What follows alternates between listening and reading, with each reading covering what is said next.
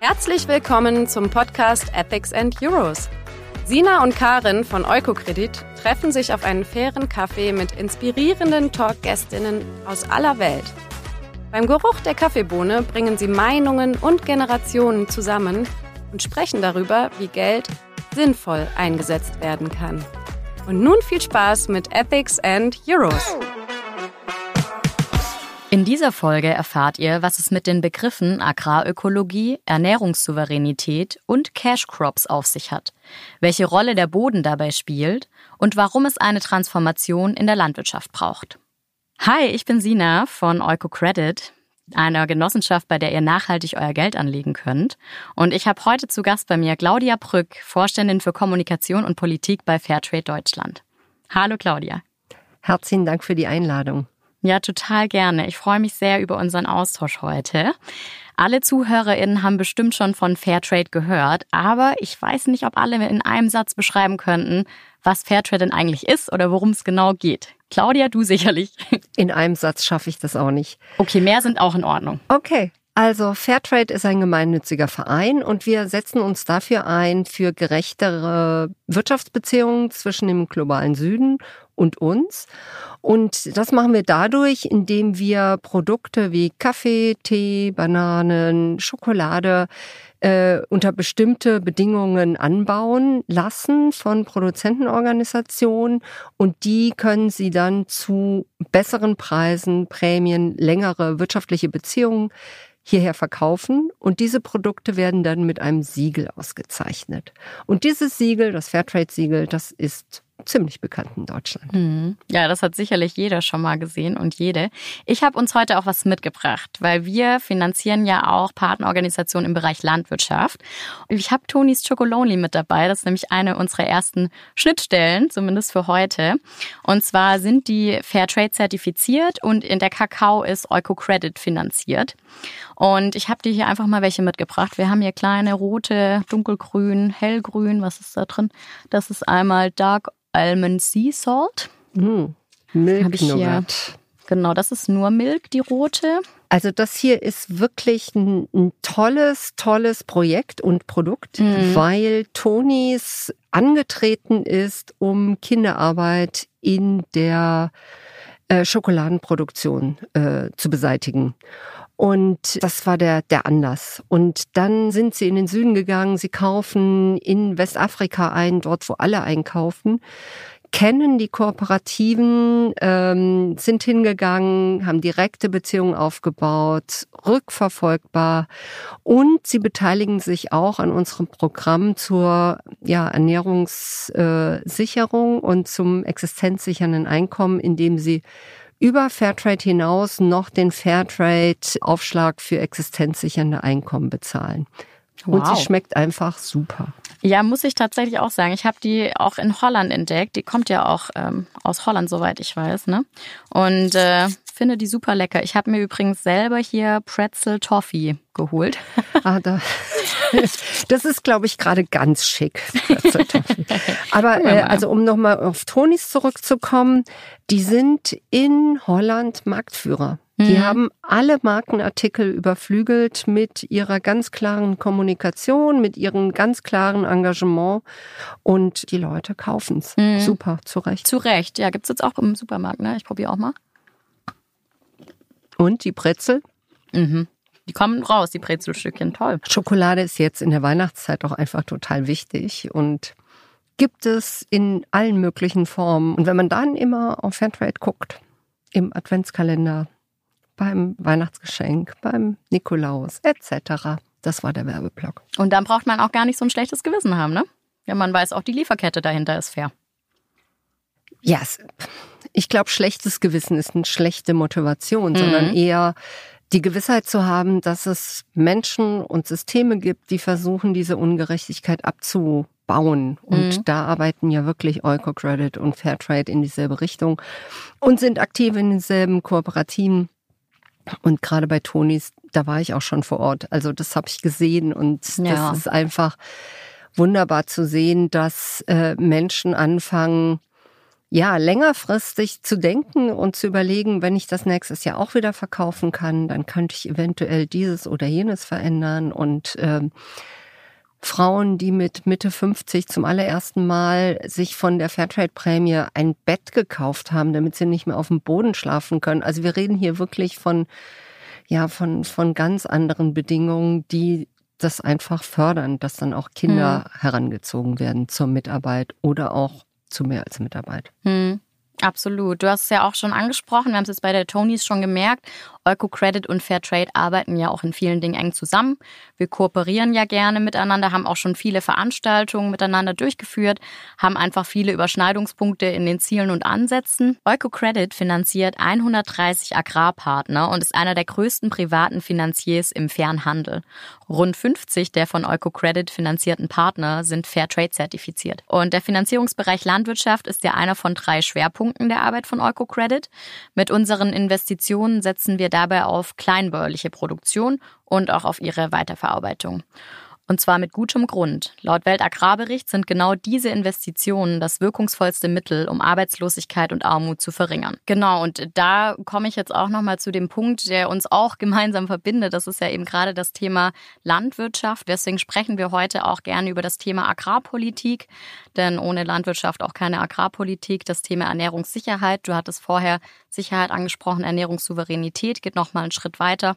Und eines der Projekte, das wir jetzt kürzlich erst dazu umgesetzt haben, ist das Eco-Credit Kochbuch. Und zwar mit rund 40 Seiten mit Rezepten aus dem globalen Süden von unseren Kolleginnen vor Ort.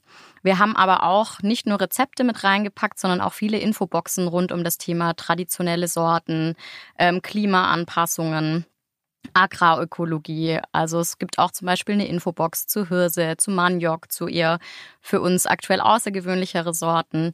Und da wart ihr ja auch mit dabei mit einem Gastrezept. Das stimmt.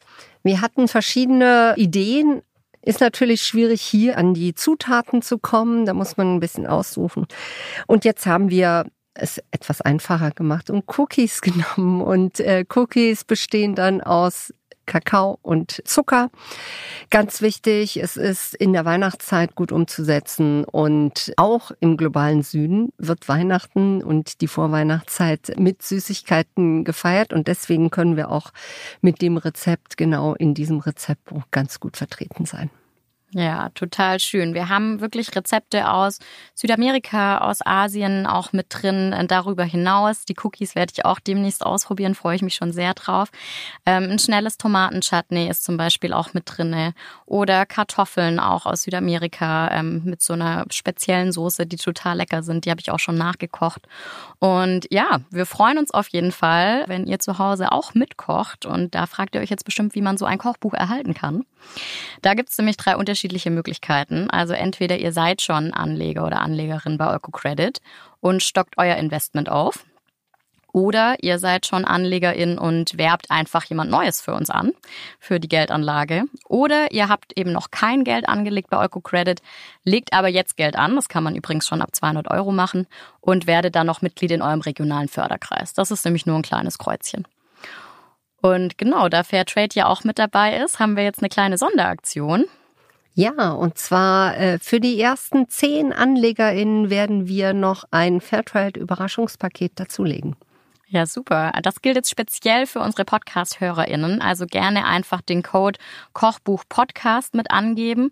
Und wenn ihr schnell seid und unter den ersten zehn, dann bekommt ihr zusätzlich zum Kochbuch noch euer Fairtrade-Überraschungspaket dazu. Die Infos dazu findet ihr auf unserer Website und wir verlinken euch die Seite dann auch nochmal in den Show Notes. Genau. Wir hatten es ja vorhin schon ganz kurz über das Thema Ernährungssicherheit. Ernährungssicherheit und Ernährungssouveränität sind ja noch mal so ein bisschen zwei Paar Schuhe. Wie würdest du das denn grob differenzieren?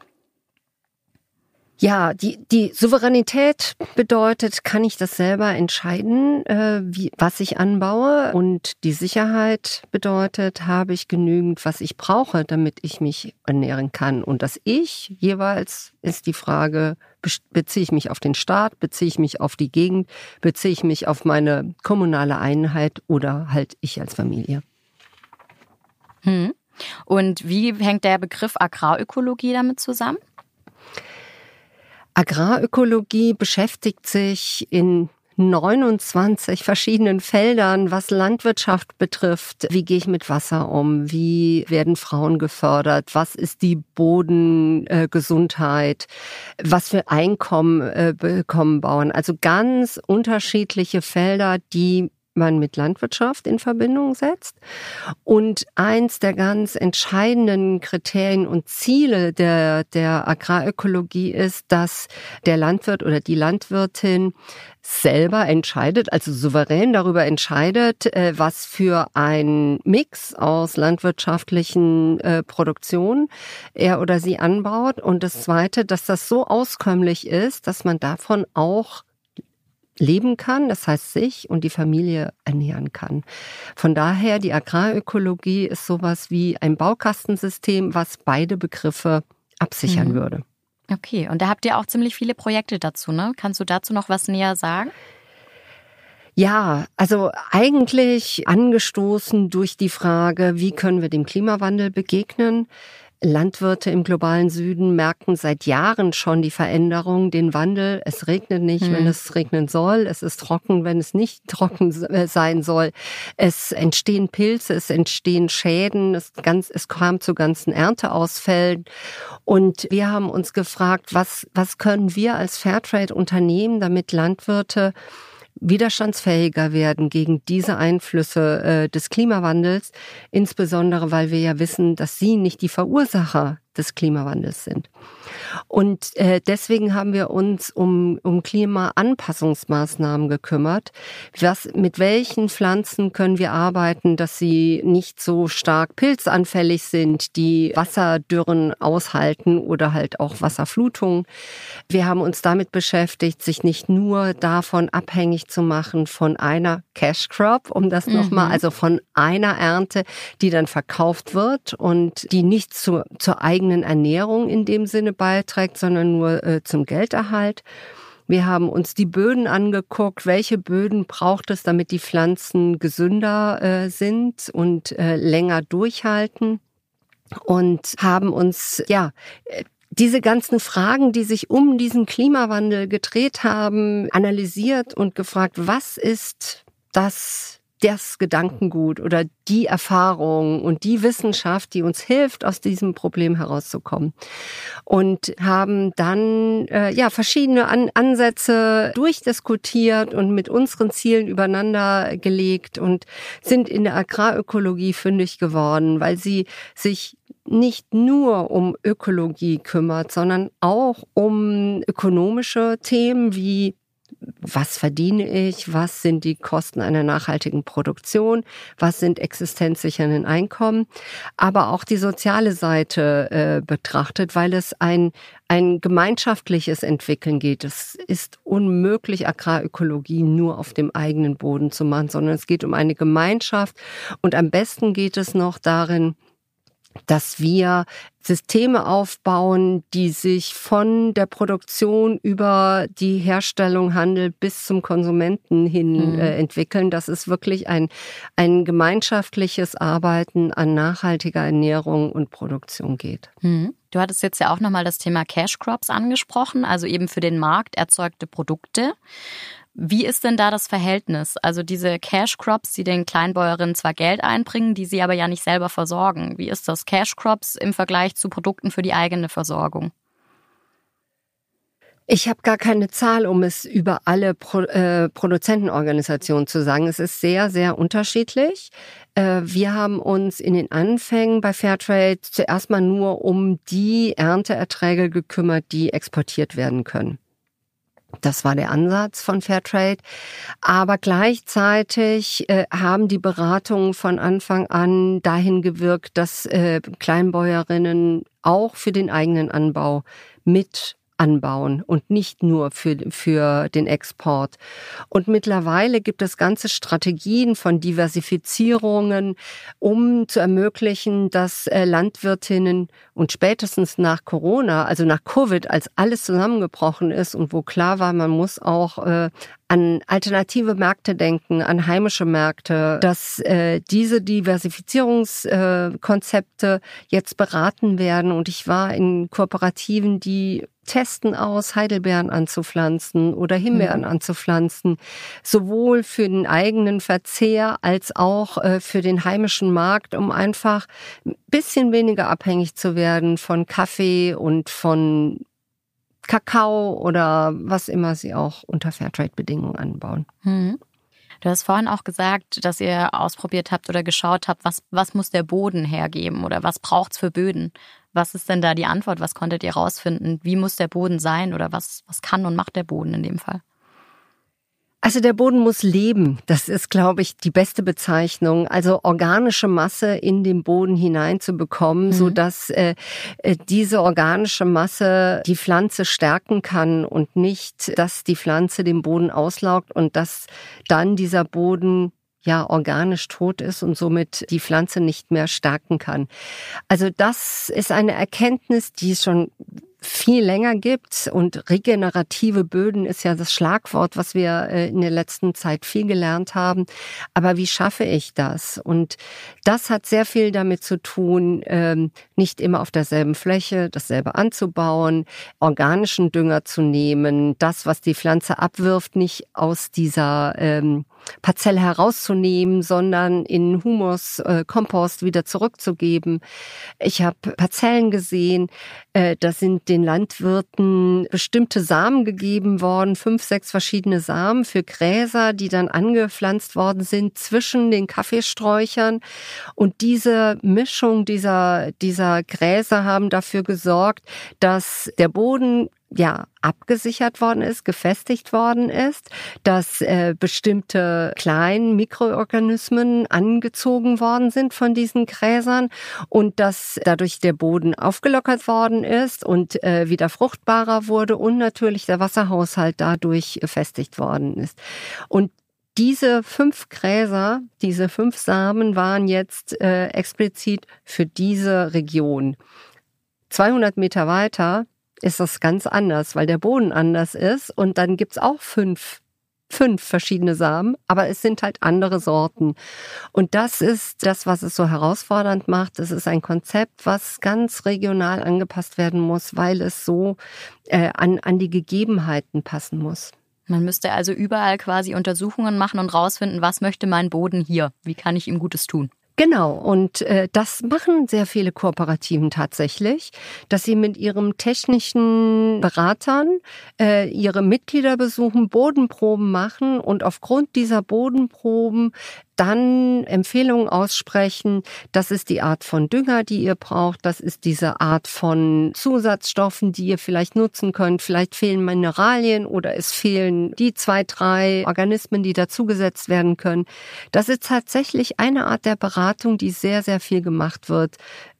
Bodenanalyse und dann, wie kann man die organische Masse im Boden vergrößern. Das ist die, die Hauptaugenmerk vieler dieser technischer Beratung. Und das ist dann auch schon spezifisch abgestimmt auf den Klimawandel. Wir hatten es ja vorhin schon davon, vor allem im globalen Süden merken wir die Auswirkungen ja ganz konkret. Und wenn immer mehr Überschwemmungen und Dürren und Co kommen auf uns zu, Macht der Boden das in dem Fall mit und die unterschiedlichen Sorten oder wie können wir uns da auch dem Klimawandel anpassen ein Stück weit? Also der Boden kann nicht alles machen. Aber zum Beispiel habe ich Regionen gesehen, da ging es darum, dass ähm, der Wind wesentlich stärker in dieser Region auftritt und dass der, der starke Wind einfach Frostschäden verursacht. Und äh, deswegen wurde überlegt, wie dieser Wind gebrochen werden kann. Und jetzt gibt es Kaffeepflanzungen, da stehen äh, Maispflanzen dazwischen auch was für Ernährungssicherheit. Und es wird im Moment daran ausprobiert, welche Art von Bäume es sein können. Also in der Vergangenheit hat man sehr gerne Eukalyptus genommen, weil das schnell wächst und man schnell auch von dem Holz wieder irgendwas bauen kann. Unsere ganzen Telefonmasten waren ja auch Eukalyptusbäume, aber sie brauchen zu viel Wasser. Das heißt, wir müssen wieder mhm. neu anfangen und überlegen, welche Bäume sind sinnvoller, äh, dass sie sowohl ja, den Boden schützen, die Winde brechen und auch nochmal einen Zusatzertrag geben, ohne dass das, was sie aus dem Boden holen, ja, schädlich ist für die Umgebung. Hm. Wie weit sind wir da aktuell circa? Also mit dieser Umstellung der Produktion oder eben auch mit den Untersuchungen für die Böden? Sind das noch sehr kleine Beträge? Sind wir noch in der Nische oder merkt man schon, wie sich das ausbreitet und überhand nimmt. Das wäre ja schön. Das wäre wunderschön. Also äh, ich glaube, die Analyse, die habe ich sehr oft gesehen. Also das, das machen die meisten organisierten kooperativen Genossenschaften. Das ist eine dieser Beratungsleistungen, die Kooperativen ihren Mitgliedern äh, geben können und wo die Projekte, die ich auch gesehen habe, von die Reste der Kaffeeernte wieder zurück in den Boden zu bringen, als, als organischen Dünger aufzubereiten und zurückzubringen. Das ist inzwischen allgemeine Erkenntnis. Vor 20 Jahren, als ich das erste Mal im Kaffee war, gab es das nicht. Aber heute gibt es das sehr, sehr viel. Auch die, die Analysen und Untersuchungen.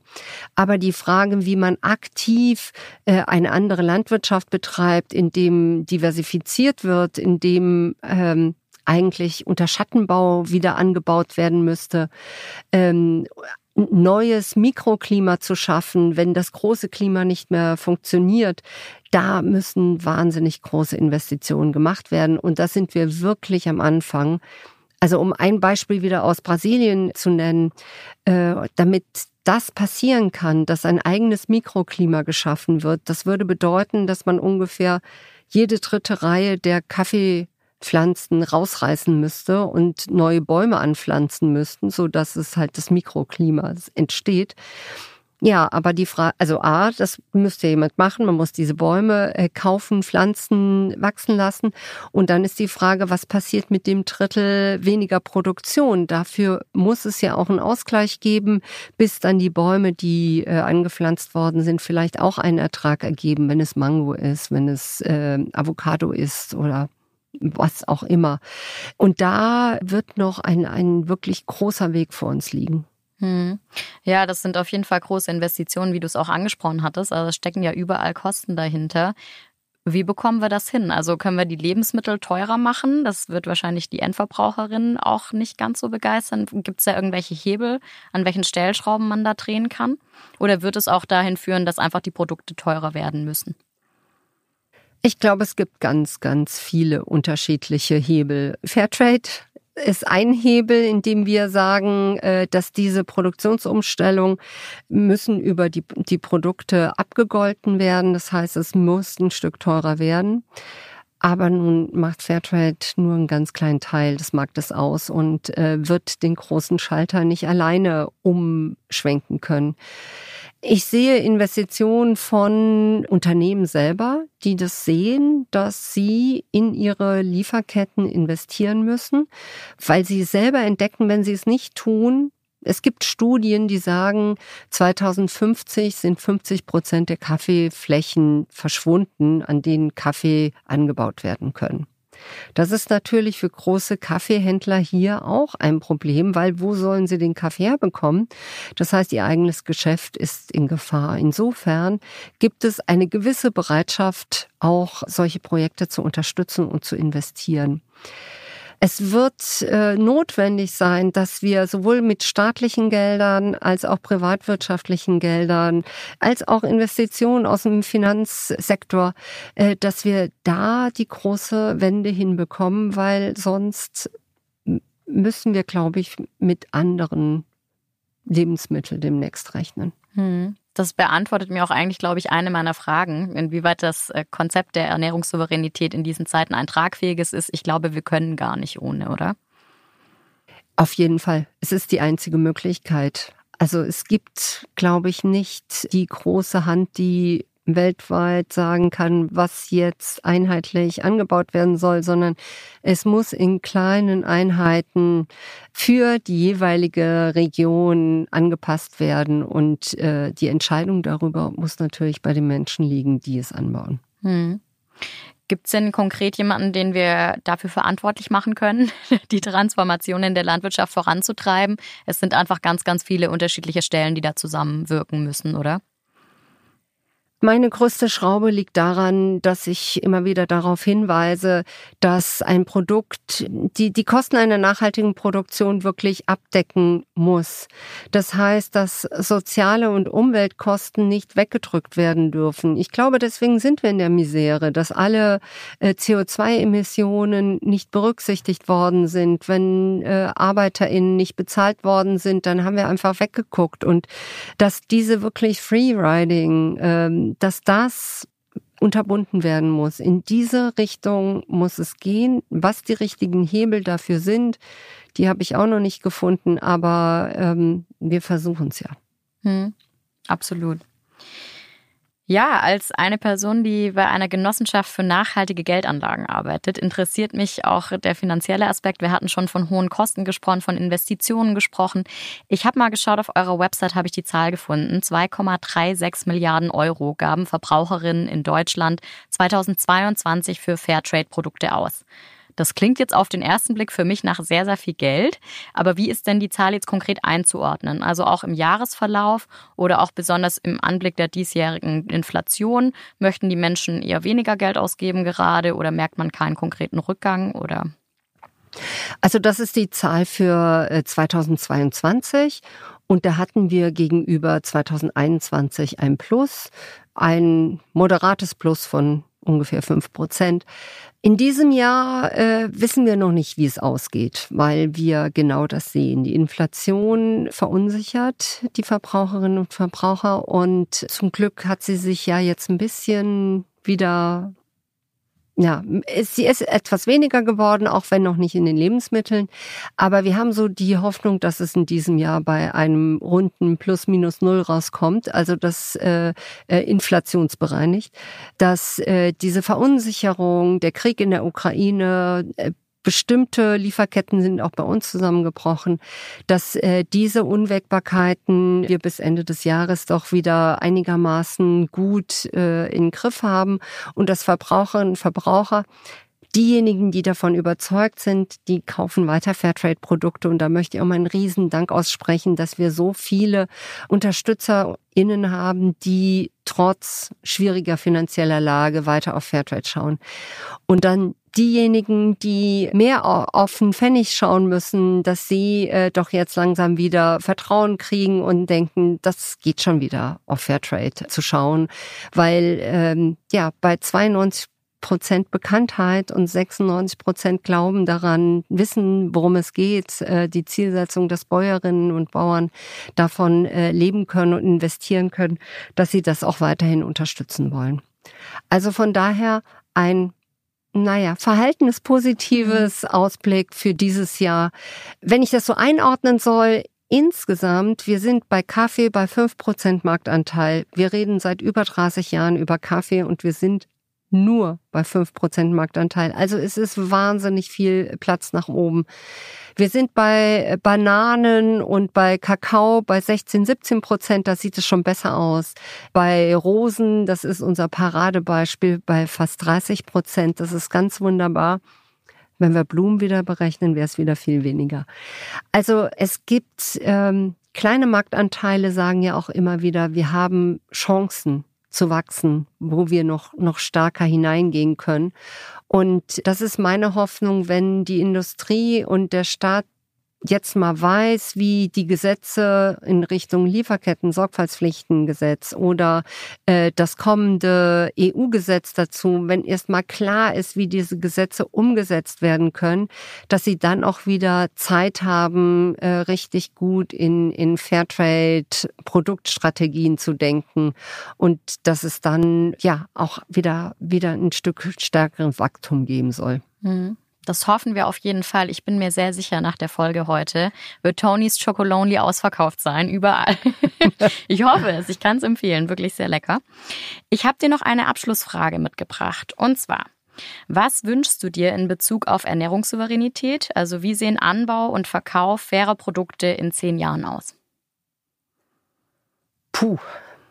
Ähm, also ich würde Anbau und Verkauf hier in Europa gar nicht so viel anders sehen, wenn ich mir Kaffee, Tee, Bananen. Ich hoffe, dass der Klimawandel nicht so weit fortgeschritten ist, dass wir es hier anbauen werden. Also insofern hoffe ich, dass wir mit größeren Fairtrade-Anteilen das schon so weitermachen können. Das, was ich ergänzend dazu sehe, ist, dass es regionale Märkte gibt, dass zum Beispiel Schokolade nicht nur nach Europa exportiert wird oder der Kakao nicht nur nach Europa exportiert wird, sondern dass es in Westafrika selber Schokoladenfabriken gibt und dass äh, die Menschen dort äh, das Endprodukt auch probieren können und auch genießen können und dass es dort auch regionale Fairtrade-Märkte gibt, so dass ja, dass wir hier in Europa auch so ein bisschen stärker merken, dass wir ein bisschen Wettbewerb stehen und dass es auch andere Märkte gibt und dass wir dadurch halt auch bereit sind, äh, das Produkt wertzuschätzen und mit dem richtigen Preis auch zu honorieren. Hm.